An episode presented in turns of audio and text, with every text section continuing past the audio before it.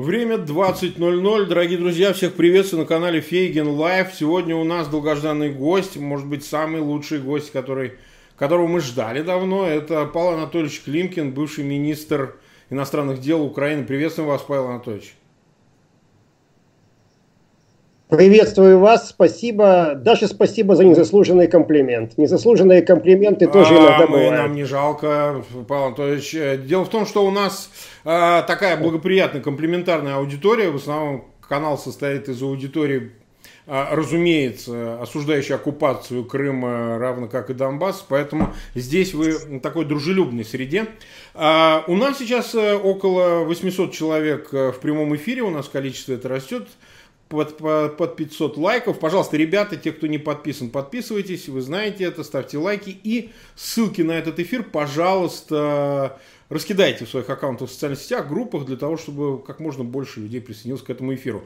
Ну что, Павел Анатольевич, ну, э, начнем, знаете, с чего? Э, сразу, как бы, чтобы не терять время эфира. Э, на ваш взгляд, вот те перемены, которые произошли за этот год, скажем так, то, что Министерство иностранных дел Украины – Э, ну, в общем, потеряла свою эксклюзивную компетенцию в вопросах переговорах с Москвой, и сейчас вся э, основная функция их э, сосредоточена в руках главы администрации президента Зеленского. Вам не кажется, что это внесло существенные изменения, вообще говоря, в ход самих переговоров, в политику Украины, вообще в целом ситуацию вокруг Украины и войны? Кажется, на самом деле Министерство иностранных дел действительно сейчас маргинал. Маргинал не вообще во внешней политике, а по крайней мере на двух ключевых направлениях. Это американская и российская. И это, конечно, очень жаль, потому что внешняя политика – это система. То есть э, роль личности в истории – это такая хорошая штука. Мы когда-то, когда все были много-много лет назад э, в институтах, что-то читали – что-то пытались понять, но на самом деле внешняя политика – это система, которая делается слаженными командами. И отдельные люди на самом деле никогда эффективно внешнеполитические вопросы вести не могут и тем более решать не могут. Ну и теперь господин Ермак, вы же прекрасно представляете, раньше он не имел какой-то формальной функции, а теперь он еще и глава офиса президента. То есть у него забот вот э, выше, выше крыши. Каждый день 24, 24 на, на 7. Ну и на самом деле, ведь вопрос э, не в консультациях и переговорах. Помните в Алиса да. в стране чудес, куда мне идти? Куда ты хочешь пойти? Вот э, же смысл в том, что в Кремле и в Москве э, они не хотят идти на какую-то логику, которая позволит решить ситуацию вокруг Донбасса и вообще вокруг Украины. Ибо проблема ведь даже не в том, э, чтобы дать Украине возможность принимать э, собственное решение. Да? Проблема, хотя это очень важный вопрос, даже не в ЕС и в НАТО, Проблема ведь в том, что а, та система, которая строится в России, она, вот эта мозаика скреп, назовем ее пока так, вот этих вот архетипов, которые насаждаются, она без Украины, она никаким образом не может существовать. Вот та, которая строится. Это как лего, знаете, когда вы какой-то существенный элемент из него убираете, она сыпется и больше никак не собирается. Вот в этом и есть фундаментальная проблема для всего. А без того, чтобы решить эту проблему, нельзя и продвигаться дальше, потому что вы можете делать какие-то ритуальные э, шаги, э, танцевать э, ритуальные танцы, повторять какие-то мантры, но без того, чтобы продвигаться вперед и принимать какие-то фундаментально важные решения – и когда вы видите, что все это некий геополитический срез, и на самом деле больше, чем геополитический срез, это некая архетипическая идеология, которая насаждается, то вот тогда все становится особенно сложным. И на самом деле в этом самая главная проблема вокруг того, что мы с вами видим, и ну, видим это слабо сказано, как говорится, что мы переживаем все эти годы, потому что это стоило сумасшедшее количество жертв, это стоило сумасшедшее количество страданий, но вот идеология и насаждение архетипов, э, они в Москве, они на самом деле перевешивают. Вот, вы знаете, как это внешне, Павел Анатольевич, выглядит, что э, ну, это прежде всего с вами связано с лета 2014 года, когда вы возглавили внешнеполитическое ведомство Украины. Когда все-таки функц, весь функционал э, переговоров э, профессионально был связан именно с МИДом, то там в большей степени апеллировали к международному праву, к нормам. Нынче мы видим совершенно какую-то концепцию реализуемую, которая больше апеллирует к каким-то понятиям. И причем понятно, что она навязана из Москвы. Совершенно очевидно, что давайте понятийно решать, так сказать, вот отношения Козака, отношения Ермака. Зачем нам э, компетенции Министерства иностранных дел? Вот и в этом смысле следующий вопрос. Вы считаете, что э, базовый э, а, в целом успешной, относительно успешной политики, которую вы возглавляли Министерство иностранных дел, было связано именно с тем, что э, международное право являлось приоритетом в этой работе по международным переговорам. Не кажется ли вам, что это было ключевым? То, чего, по-моему, э, настоятельно Москва принуждает отказаться Киев, и, по-моему, что-то у него в этом смысле получается. Ну, об успешности сделают выводы историки, оставим э, это на будущие исторические исследования. Не факт, что мы с вами их прочитаем, но как бы будем надеяться, как в том э, известном анекдоте. Что касается международного права, это, это фундаментальное понятие. Международное правило, право – это принципы и ценности, зафиксированные на бумаге. Ну, реально мы же с вами прекрасно понимаем, что принципы и ценности, они и писанные, и не писанные. Вот международное право – это, если хотите, это такой кодекс цивилизации. Если вы придерживаетесь этого, то вы цивилизованы. Ну, это, конечно, необходимое условие, недостаточное. Но, тем не менее, кто не придерживается международного права, не может быть отнесен э, к тем, кто придерживается э, цивилизационных ключевых э, ценностей. А то, что сейчас, к сожалению, мы являемся во многих случаях ведомыми, не во всех, конечно, ведомыми, это факт. В двустороннем формате продвинуться реально. То есть можно как бы, идти на какие-то шаги. Некоторые из этих шагов, например, обмены, они для нас всех, для нас с вами всех, они эмоционально очень важны.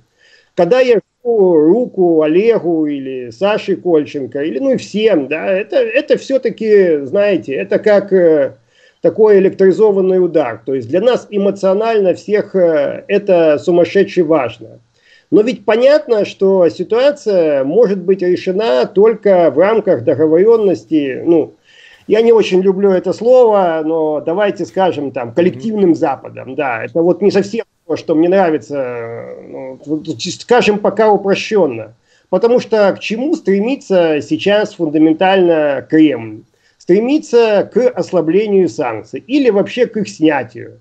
А сейчас на фоне коронакризиса, на фоне десакрализации, как я вижу, ситуации в, в России, и э, поправьте меня, вы, может быть, это понимаете где-то более тоньше, изнутри, я вижу это снаружи.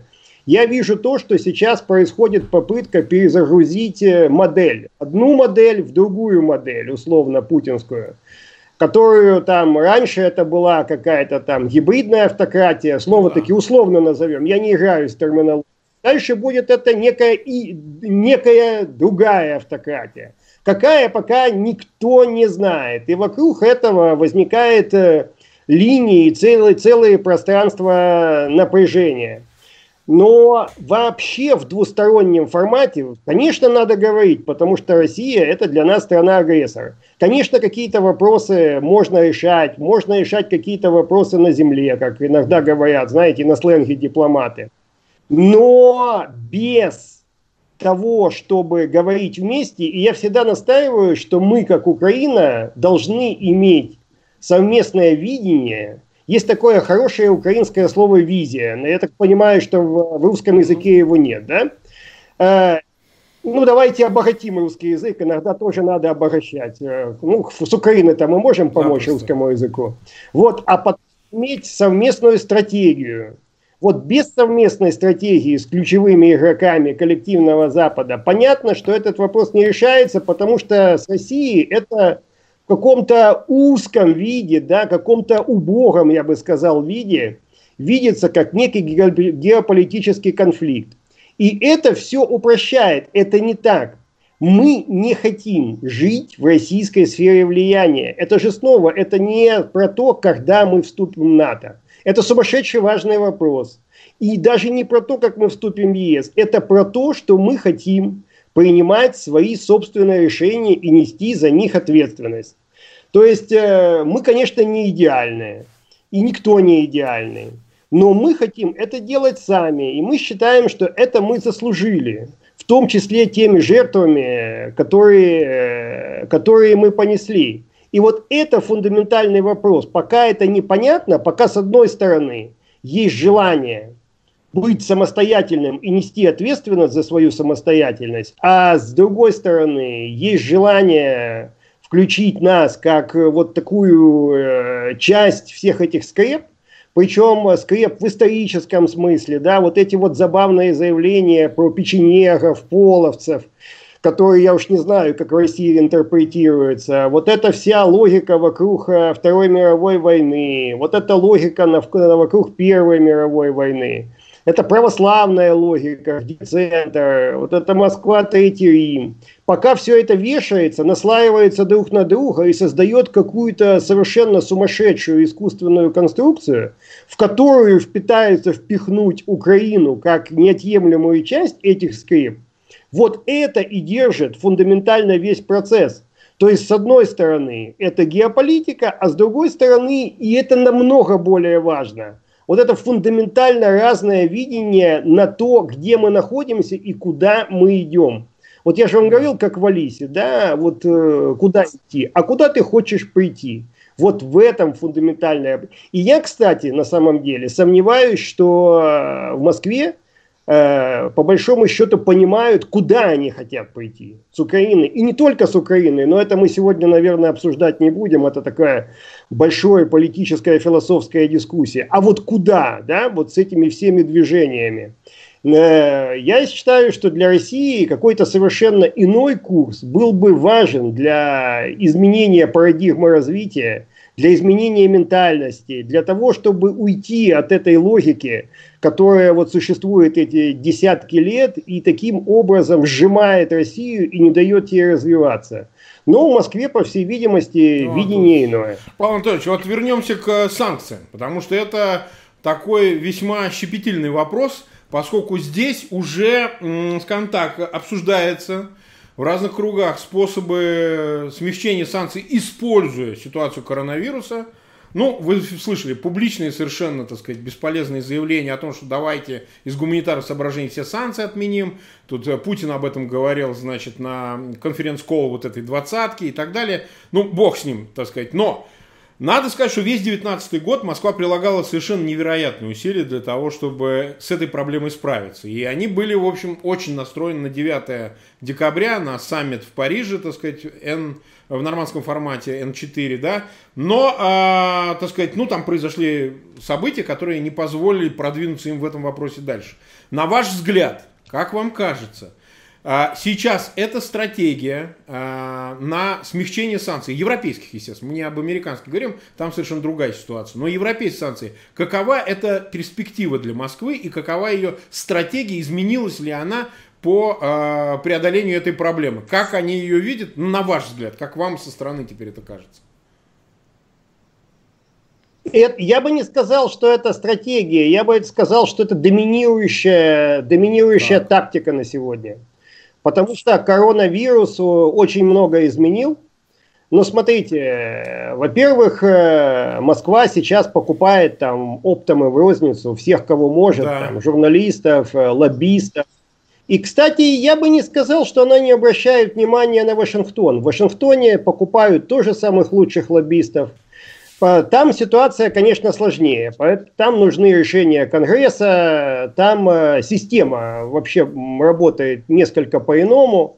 Ну и кроме того, вот эти попытки грохнуть э, производителей сланцевой нефти, да еще много, что, как по мне, это, это нечто такое совершенно маразматическое. Это вот тотальная вот э, какая-то аберрация видения, то, что происходит в мире, или какой-то просчет, или что-то еще, я не знаю. То есть э, я не буду тут заниматься такими забавными спекуляциями, но тем не менее по Америке Москва работает очень-очень плотно. А то, что я вижу, ну никак не меньше, а может быть э, даже в каком-то смысле больше, чем по Европе. И проблема не в этой там помощи, так называемой помощи, потому что я вообще не понимаю логики этой помощи. Э, да, там, не будем, да, как бы, поскольку это касается людских, э, да, жизни, то сарказм тут, видимо, ну, реально неуместен. Но на самом деле попытки сумасшедшие, и попытки, которые сфокусированы в первую очередь на то, что нужно Москве. А что нужно Москве сейчас, особенно во время кризиса? Ну и раньше так. Это возможность выхода на финансовые рынки, первичные, вторичные. Это, конечно, все-таки доступ до нового оборудования для добычи газа и нефти и других полезных ископаемых. Потому что добыча на самом деле в России будет падать, если не будет э, новых технологий, а их в России нет. Легкодоступ, э, легко, легкодоступной нефти все меньше и меньше. Э, капитальных инвестиций в этом году в России, ну, процентов на 35-40, наверное, будет в этой сфере меньше. Ну, а российский бюджет там плюс-минус на 40% от этого зависит. То есть будущее, оно розово особо не выглядит. Ну и плюс э, это dual use, да, товары двойного, двойного пользования. То, что касается безопасности, я уж не говорю о всех инших персональных санкциях, об активах и так далее, и так далее. Поэтому все, что делает Москва сейчас, и все, что она пытается делать и вот с нами в этом формате, о котором вы говорили, Козак-Ермак, это подача под э, снятие санкций это не желание решить проблему по Донбассу. Но смотрите, вот, э, наверное, вы слышали создание да, так называемого да, консультативного да. совета. А, ну вот кто с кем будет консультироваться и кто с кем про что будет советоваться на самом деле, в каком формате. А зачем тогда правила процедуры? Ну, вот вы как юрист это понимаете. Когда создают некие консультативные, а потом в нескольких местах вписывается желание правил процедуры, а зачем, а почему. И все это подача очень простая. Для чего? Для того, чтобы сказать, ну вот, все-таки это там какой-то элемент прямых переговоров. А значит, все-таки гражданский конфликт. А значит, война. Ну вот все-таки как-то надо вот с санкциями идти. Потом э, платятся деньги, появляются какие-то сумасшедшие доклады, в которых написано там маленький шажок и снимаем санкции вот э, там доступ ОБСЕ сделаем, и вот снимем э, и раскроем доступ до э, рынков финансовых. Ну, полный маразм, да, вот где, где одно и где другое. Поэтому таких фокусов будет все больше и больше. И ну, есть же вопрос такой э, философский и политический. На самом деле, конечно, российскому руководству сейчас нужны победы победы эти ну, нужны да, на внешнем фронте и на фронте внутреннем. Вот ослабление санкций было одновременно победой и там, и там. Это идеально. И там, и там получить победу. Это было бы и неплохо и для имиджа российского президента. Это хорошо продается россиянам. Ну, я так думаю, что хорошо продается. Э, я думаю, что это было бы неплохо на фоне вот этих всех э, трюков э, с ОПЕК плюс и еще многом, да, и каких-то личных отношений, которые не складываются сейчас у российского руководства. Поэтому в это будут бить очень последовательно. И все, что сейчас будет происходить, оно на самом деле будет направлено не на решение проблемы Донбасса, а на желание его как-то законсервировать, ну, законсервировать это может неудачный глагол, но тем не менее, и одновременно ослабить критичные для Москвы санкции. Причем это имеет практический смысл, как мы уже говорили, и это имеет политический и философский смысл на сегодня. То есть все будет вкладываться именно в это. И это будет на ближайшие месяцы стратегия номер один. Ну, тактика номер один. Это на самом деле не стратегия, это вопрос, как мы это видим, правда? Вот Москва сейчас старается созвать саммит. Мы, наверное, будем об этом говорить, давайте, но давайте да. сейчас затронем постоянных постоянных членов Совета Безопасности. Это навязчивая идея. Всех собрать и через голову остальных что-нибудь там порешать. Ну, чтобы там была Россия, снова показать, что Россию выгнали там условно семерки с восьмерки, окей. А вот теперь мы тут сидим с главными мира сего и что-то все-таки решаем. Ну и плюс есть же и другие да, факторы. Есть э, и логика того, как э, идут э, процессы в Европе. Есть логика того, как происходит э, кампания президентская в Соединенных Штатах, и на самом деле это еще повышает ставки. Поэтому мне кажется, что в Кремле будут э, стараться менеджить э, все эти вопросы тактически, смотря на то, как что развивается, ну, естественно, какая-то прогнозная составляющая будет, но от этого могут резко поднимать ставки. И, и мы находимся в очень сложной ситуации сейчас. Когда я не исключаю, что вот это, ну, я ее называю условно внутренней десакрализацией да, российской власти – вот, вот э, через э, карантин, который трудно кому-то объяснить. Вы говорили, это да. QR-коды, это, это цифровая диктатура. Деньги, которые накоплены в жирные годы, им же никому не раздаются. А я вот видел опросы, что 39% россиян, они вообще не имеют сбережений. А что им делать? И при этом возникает какой-то презрительный, ужасный Э, термин вертолетные деньги. А 39% им-то жить не на что. Реально. У нас, у нас, вы знаете, что с бюджетом, у нас ситуация совершенно другая, но в России-то это, это ведь не так. Я понимаю, что, конечно, не хочется тратить это сразу, но, но все ж таки это же жизнь людей, это, это их вообще существование. Поэтому на этом фоне, конечно, хочется решить какие-то проблемы за счет вот этого баланса, знаете, э, внутренней десакрализации и какие-то внешние моменты, внешние экспансии. То есть мы находимся в очень небезопасном, в очень сложном периоде, когда я не исключаю какие-то шаги, причем очень резкие шаги со стороны российского руководства, в какие-то последующие месяцы. Причем они могут быть разные, они могут быть военные, они могут быть не военные, они могут быть комбинации. Они могут быть направлены на разные точки, они могут быть как-то сфокусированы или разведены там во времени и пространстве. То есть я реально уважаю, я считаю, что мы находимся в очень-очень э, сложной реальности на сегодня. Так, вот э, в продолжении этого вопроса. 19 год ознаменовался, ну понятно, там во внутренней политике Украины были выборы, сменилась власть, окей. Но, а, значит, э, действительно мы уже сказали о том, что ну, война, идущая между Украиной и Россией, сопровождалась вот в этот момент передачи власти вдруг успешными якобы переговорами, но цена их цена вот об обменах, ну мой подзащитный последний э, роман Сущенко так был 7 сентября передан э, Украине, слава богу, слава богу. А, но вы знаете, вот возврат российской делегации в ПАСЕ, а я сам выступал э, дважды в ПАСЕ, так сказать, перед, э, ну там, перед Народной партией, так сказать, делегатами и так далее. Много раз ездил еще по поводу Савченко. Я вам хочу сказать, что это поразительно. Но для меня бросалось в глаза, что там э, две составляющие. Коррупционная, жуткая коррупционная составляющая, возврат российской делегации в ПАСЕ. Ну, там, не хочу никого обижать, там, называть фамилии, но понятно. И вторая, это близорукость э, нового украинского руководства. Близорукость абсолютно, я считаю, ну что такого, ну нам отдали моряков, мы тут вроде где-то, э, значит, э, закрыли глаза на переговоры между Москвой и Парижем и Берлином, ну и вроде как получили делегацию, тем более, что ПАСЕ реальными полномочиями не обладает. Вот, вот этот символизм, Одновременно с тем возврат России из этой изоляции в 2019 году, потому что он стал явственным, его можно потрогать.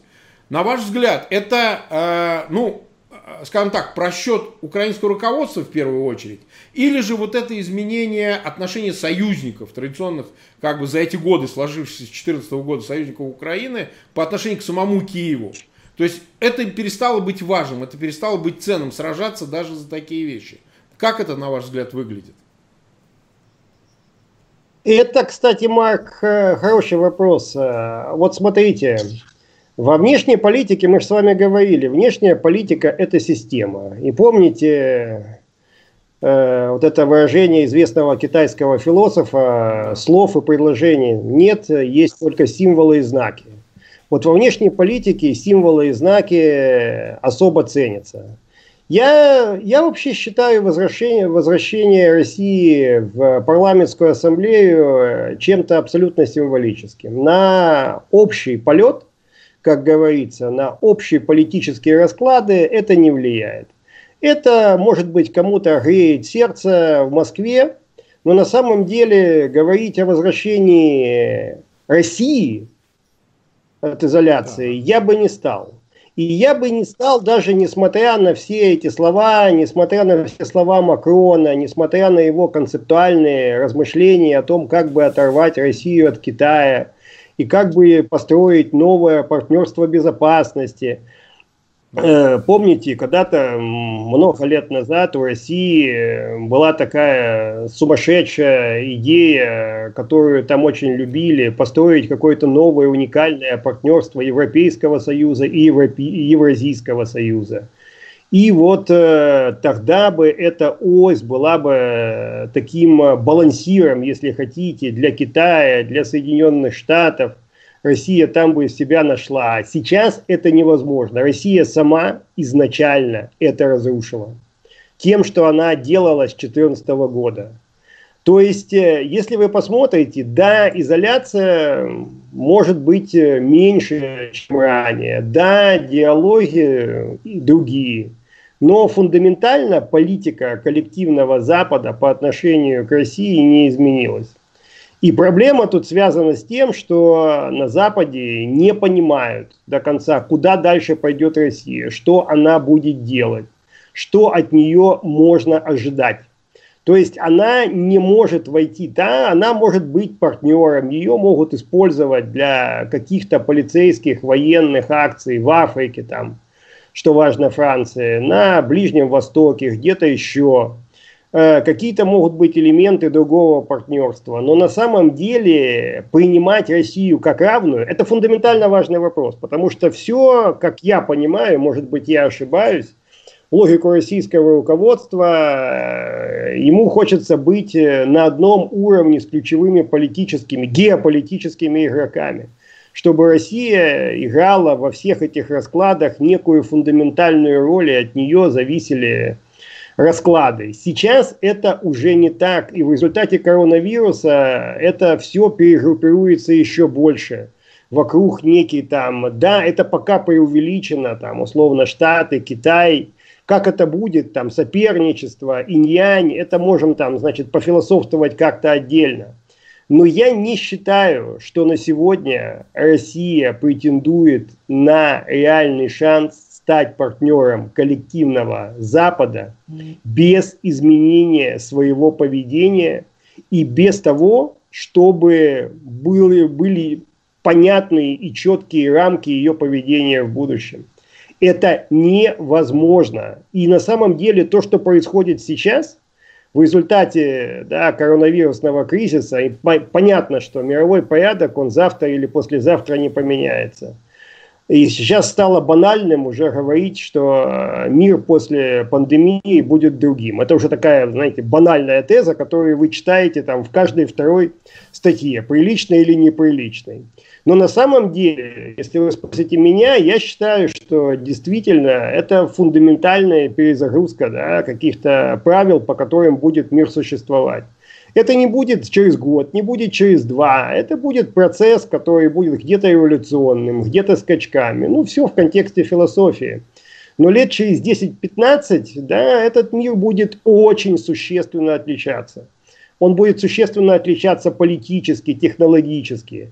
И Россия имеет шанс в этот мир впрыгнуть как равный игрок те, только если она изменит фундаментально правила, как она себя ведет. да, конечно, есть какие-то моменты, которые России нравятся, а нам не нравятся. Но посмотрите, в чем фундаментальное изменение э, Запада отношения к России? Вот фундаментально с точки зрения, да, там, вот санкции, это для меня то, что можно пощупать. Участие в форматах, которые принимают решения о том, что происходит в мире, это то, что можно пощупать. И этого, и этого не происходит. И без того, кстати, вокруг нас, по крайней мере, и не только вокруг Донбасса, это очень важно понимать, Марк, вообще по поводу ситуации вокруг Украины. И спокойно сказать, что вот эта логика, да, я сам физик и математик, может, вы знаете, да. Я ну, люблю... Мы сейчас об этом поговорим. Мы об этом поговорим. Ага, я, я, я троллинг, да, вот чувствую в вашем голосе. Нет, ну, хорошо, нет. дружеский троллинг, это нормально, это даже очень здорово. Смотрите, поэтому без того, чтобы изменить как бы такие базовые вещи, это невозможно. И на самом деле в интересах России, ну каждый по-своему понимает Россию, наверное, в Москве сейчас свое понимание. У России должно быть будущее в этом новом мире. И это новое будущее, оно не наступит без того, чтобы Россия вела себя каких-то базовых цивилизованных рамках. И как вы прекрасно начали сегодня, эти рамки это в том числе международное право. Кто не придерживается международного права, ну, тот извините. Смотрите, ну, с точки зрения международного права, а чем отличается вторжение Советского Союза, сталинского режима, да, после пакта Молотова-Риббентропа и вторжение в Крым и в Донбасс? Вот с точки зрения международного права это то же самое. Ну да, есть, конечно, нюансы, о которых там мы как можем поговорить, кто понимает, да. кто понимает в международном праве. Но в принципе это то же самое. И если ты так делаешь, то на самом деле из этого должны быть выводы. И, кстати, при всем сумасшедшем лоббизме, который сейчас там с Москвы идет, и сумасшедших деньгах, отношение к России, оно не улучшается, если вы посмотрите на опросы. Да? Причем отношения не в политических кругах, там, бизнес-кругах, а вот именно отношения людей.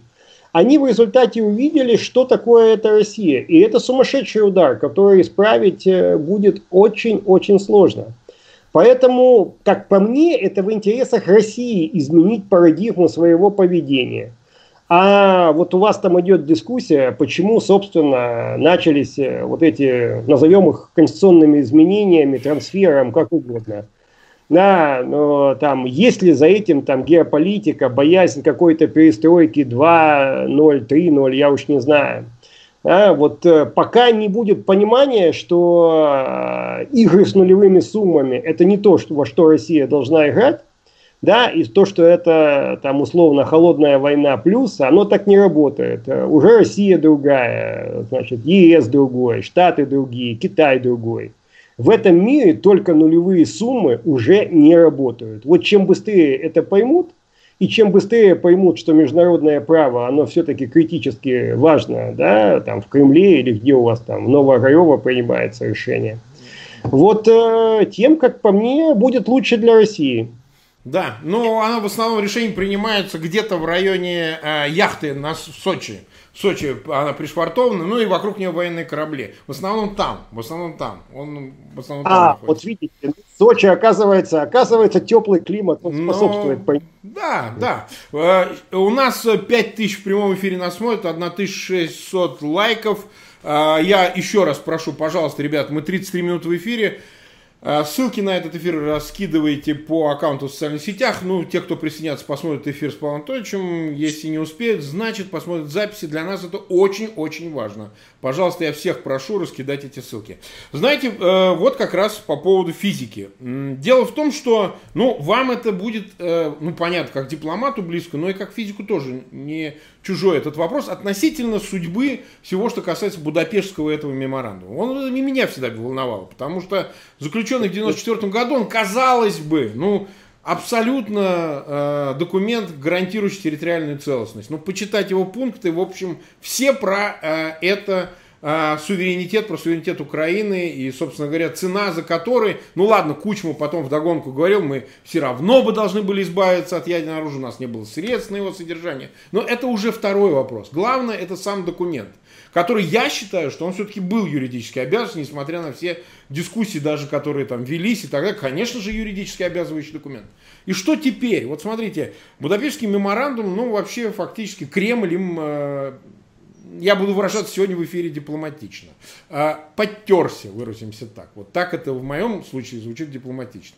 Хотя, в принципе, безусловно, этот документ, он э, в силу неисполнения одной из сторон, ну, прежде всего России, да, значит, нарушение этих обязательств, которые она на себя взяла по части гарантии территориальной целостности, в частности, помимо там безопасности и так далее, а, ну, вроде бы открывает дорогу Украине с одной стороны к освобождению себя от обязательств, связанных с э, необладанием ядерным оружием, присоединения э, к соответствующим документам международным о нераспространении. На ваш взгляд, вообще какова вообще сам этот документ, вы по нему много раз говорили, будучи министром, и вообще какая, здесь есть хоть какой-то вопрос, можно открыть этот э, ящик, что называется, и попытаться э, пересмотреть обязательства Украины в этой части? Э, смотрите, Марк, ну, во-первых, э, как бы мы там, у нас может быть свое понимание юридической экспертизе, мы можем там подискутировать в отношении Будапештского меморандума. Но ведь кроме Будапештского меморандума Россия да, нарушила все двусторонние ну, соглашения. Вот так, вот так называемый большой договор. Это же ведь юридический документ. И тут никаких споров не может быть. И мы знаем, что там куча положений, которые нарушены, и в других соглашениях, которые не нарушены. Поэтому э, я считаю, что Россия абсолютно параллельно. Это политические обязательства или юридические обязательства.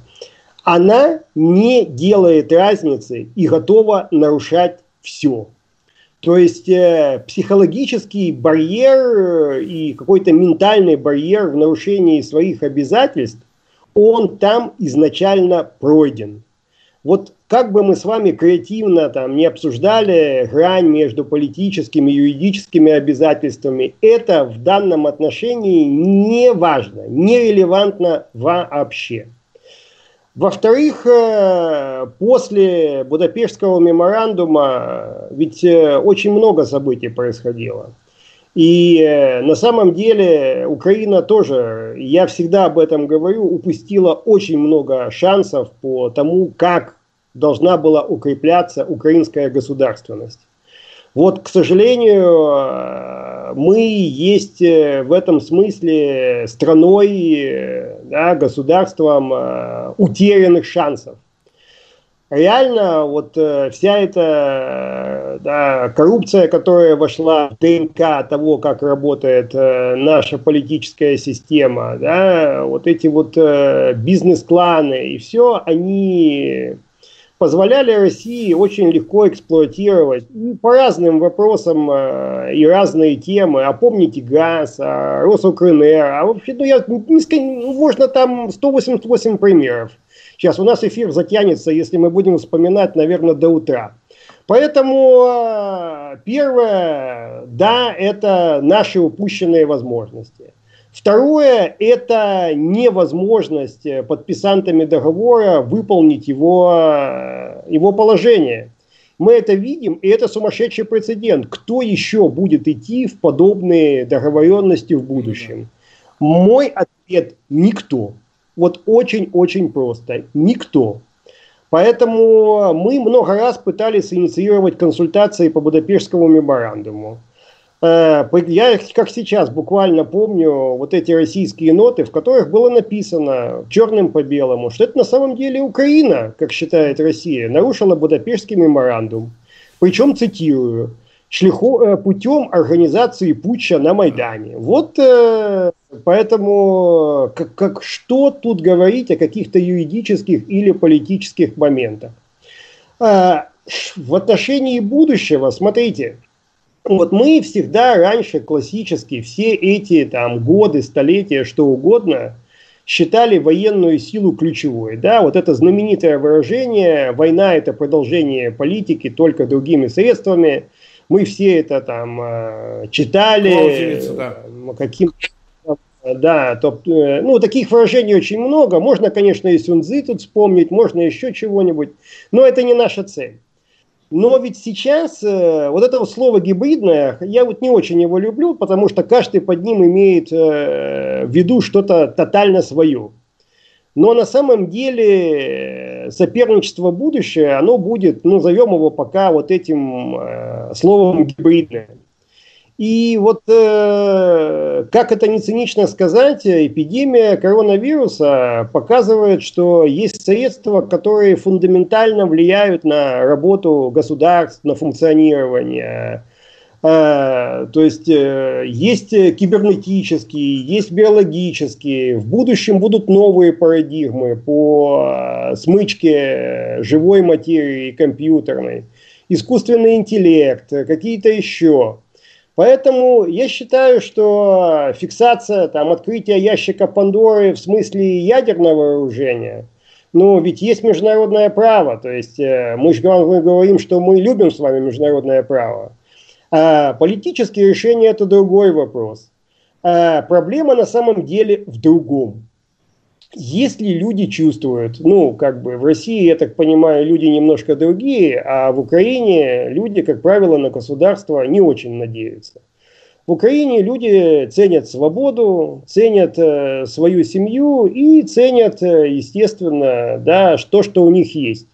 Вот то, что очень важно, но они понимают, что они свободные люди. И когда, в общем-то, государство не может бороться, помните, в 2014 году, ведь это были люди.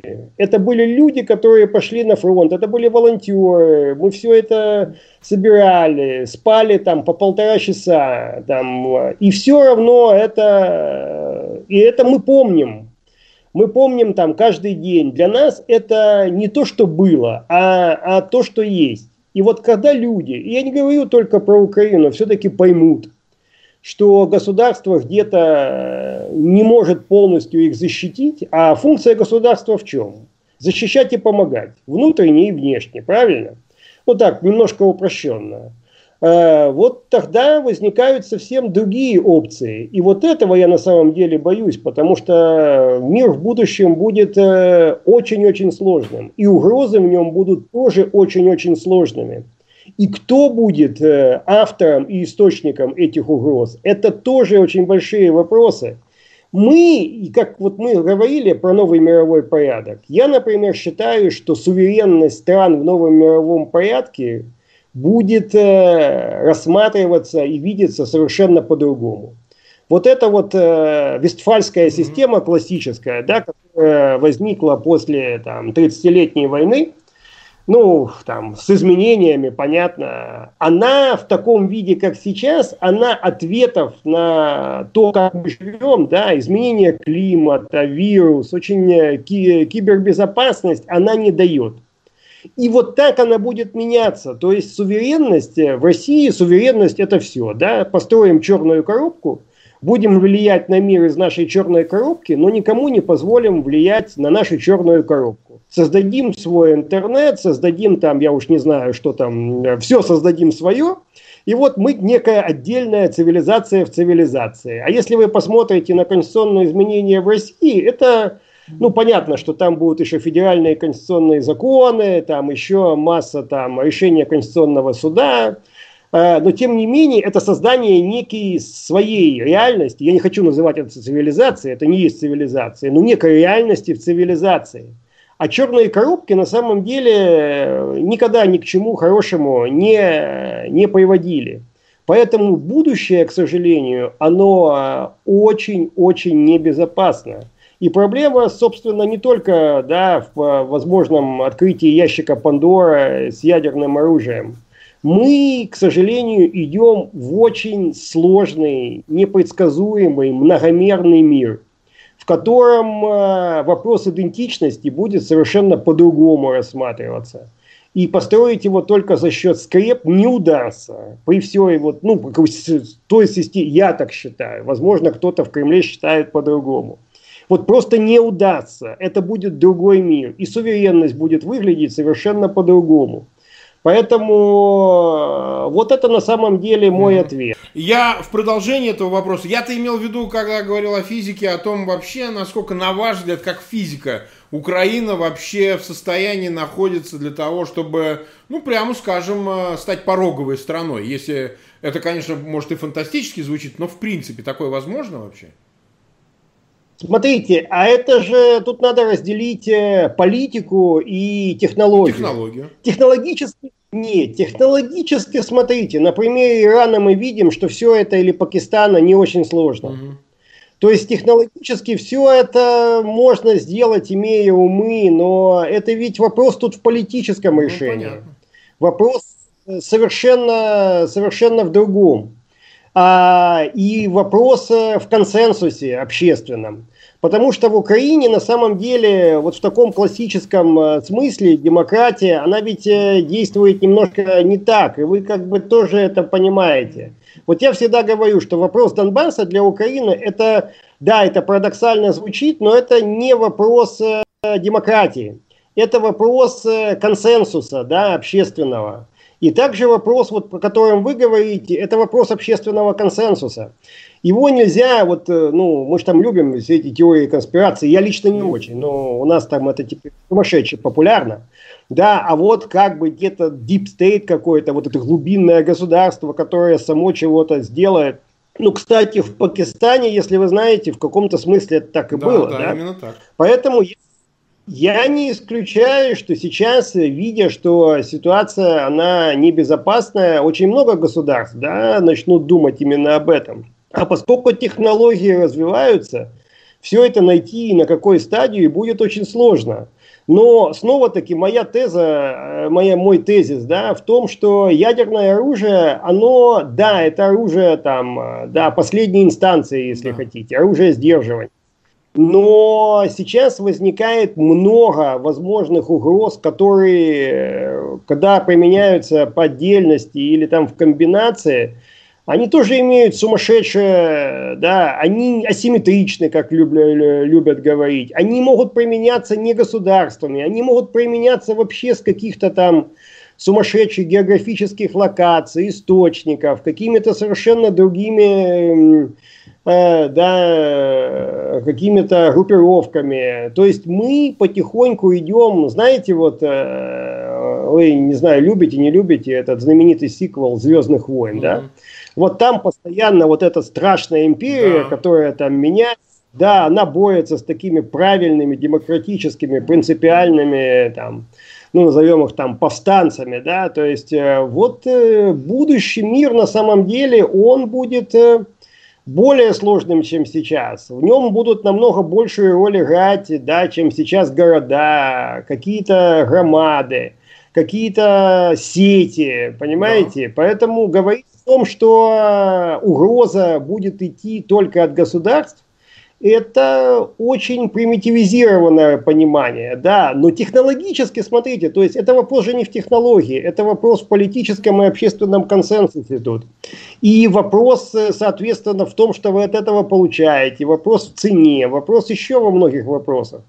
Э, ну, не вопросах, да, а как бы вообще вот этих всех, э, да, попыток понять, то есть технология тут это, это вопрос даже не вторичный, а какой-то третичный на самом деле. Да, да он сложный, да, да, он дорогой, но он, он, он не является главным. Угу. Угу.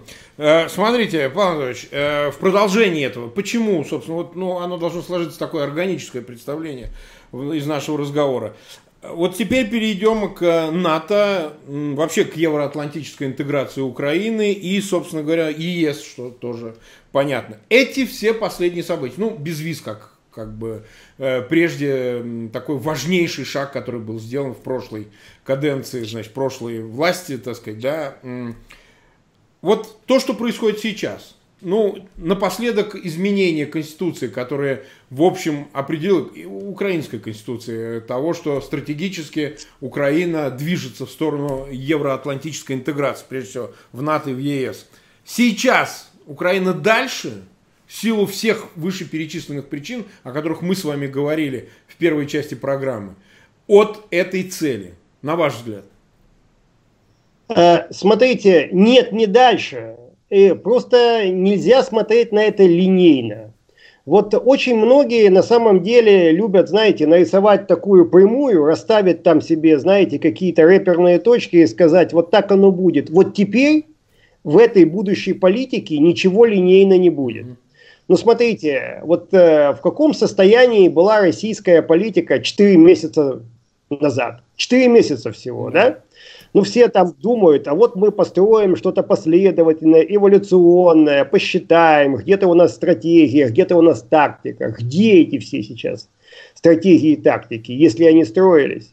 Будущая политика будет нелинейна, в ней будут сумасшедшие скачки. Будет меняться НАТО, будет меняться ЕС, будет меняться Украина, а, будет меняться Россия, я так думаю, мы об этом сегодня говорили. Поэтому, когда мы видим, а, вот Россия любит смотреть ситуацию, да, какую-то какую-то проекцию из пост, пост мира холодной войны. Мы там условно какая-то большая страна, родина слонов, мы большой игрок на геополитическом поле. Это уже не так. Сейчас будет э, очень сложный процесс. В каком-то смысле он будет мучительный. Да? Адаптации до реального российского потенциала, там, людского, экономического в первую очередь.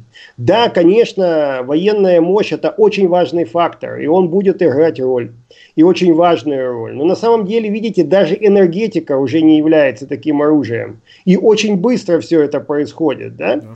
Поэтому э, на самом деле видеть весь этот процесс линейно, это смешно. Ничего не будет линейно в будущем в международной политике. Вот смотрите, что делает Россия сейчас? Она выдает паспорта, паспорта оптом и в рознице на да. Донбассе.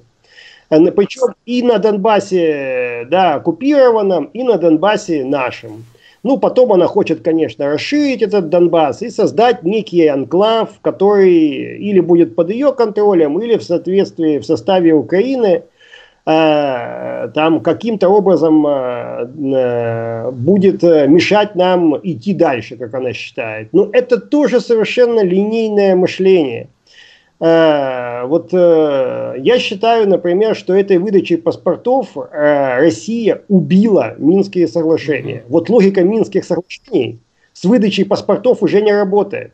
Но вы же не можете реинтегрировать Донбасс, ну, сейчас отвлечемся от всего да, остального, да да, там условно миллион людей с российскими паспортами, точно так же, как если бы их там не было. Это совершенно другая логика. Вот это меняет все. Понимаете, Марк, да, что я имею конечно. в виду? Это полностью убитая логика. Вот она считает, что это потом поможет, э, создает некий элемент российского влияния может быть даже российской идентичности. Так об этом, я так понимаю, в Москве мечтают. И это таким образом будет держать Украину. Это тоже линейное мышление. Ничего так не будет. И попытка мыслить в таких линейных вещах, да, она как бы вот таких, соответственно, эволюционных в отношении, все будет меняться очень-очень быстро. И говорить о том, что мы дальше или ближе сейчас – к ЕС или к НАТО, это абсолютно не имеет смысла. Вот если вы посмотрите на международные отношения, результаты там разных, э, разных саммитов последних, все немножко подморозились, да, все ждут, угу. все смотрят, все создали какие-то мега-советы, да, где все думают, какие будут результаты постпандемичного мира, как вот это будет вот это работать, вот это. Это очень классное интеллектуальное упражнение. Мы все этим занимаемся, пишем статьи, бесконечно беседуем там. Э, это все интересно. Но все равно линейно ничего, вот, вот, вот по многому можем спекулировать. Но я вам точно говорю, что линейного развития больше в мире по крайней мере, ну, на этапе там перезагрузки, да, вот то, что любят в Москве называть мировой порядок, а на самом деле, да, какие-то правила функционирования. И там не будет только суверенное государство. Это, это все будет совершенно по-другому. То есть что-то может быть э, через год, а что-то может быть через 10 лет. Э, какие-то видения вот э, в Москве фундаментально боятся НАТО. Ну, проблема ведь не в том, э, где будут ракеты и какое время их подлета. Да. Это тоже все, да, это все старое мышление. Угрозы-то поменялись. Я вот э, физик, да, вы меня так дружески потроллили этим. А я когда-то, когда учился в институте, один из моих профессоров рассказал мне такую историю про Эйнштейна, который преподавал в Тюринском университете, когда-то раздал задачки на экзамене по физике. Знаете, да, наверное, эту шутку? И один студент поднял руку так трясущуюся и говорит, ну, профессор, так вы же там раздали те же задачи, которые были на экзамене два года назад. А Эйнштейн сказал, ну и что, а ответы изменились. Так вот, ответы, они изменились. Они не будут линейными в будущем.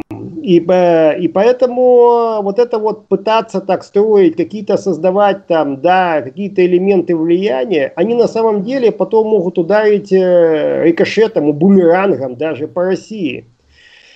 И э, все будет не так. Вот это моя, мой фундаментальный тезис. И снова таки, вот иногда даже такие очень, э, которых я уважаю, да, эксперты или политики западные меня спрашивают, вот а как вот ты видишь, для Москвы это такой вопрос, это вот НАТО и ЕС. Сначала, кстати, отбивались от НАТО, и все говорили, ну, конечно, против ЕС Москва возражать не будет. А я говорил, сто процентов будет, потому что и все равно и вот я, как бы, как всегда, был прав. А теперь они мне говорят, а вот что все-таки с этим будет? Вот не в этом смысл. Вот в том, что я вам объяснил что тут не хотят люди жить в какой-то логике да, зависимости и в какой-то логике зон влияния. И вообще, если хотите, вся вот, э, да, концепция зон влияния, она тоже будет совершенно другой в течение следующих лет. Не будет таких зон влияния, да, как были раньше. Я уже не говорю там про Ялту, но даже вот эти вот все эти московские мечтания какой-то да, современной реинкарнации Венского конгресса, и еще не знаю, как видят его в Европе, да, ну я так снова-таки, да, примитивизирую, значит, они тоже не, не будут работать в гибридном мире и зоны влияния гибридные на самом деле. Так оно не чисто военная сила, чистая экономика, они тоже так не работают. Да, а, ну что же, мы почти час в эфире, без трех минут.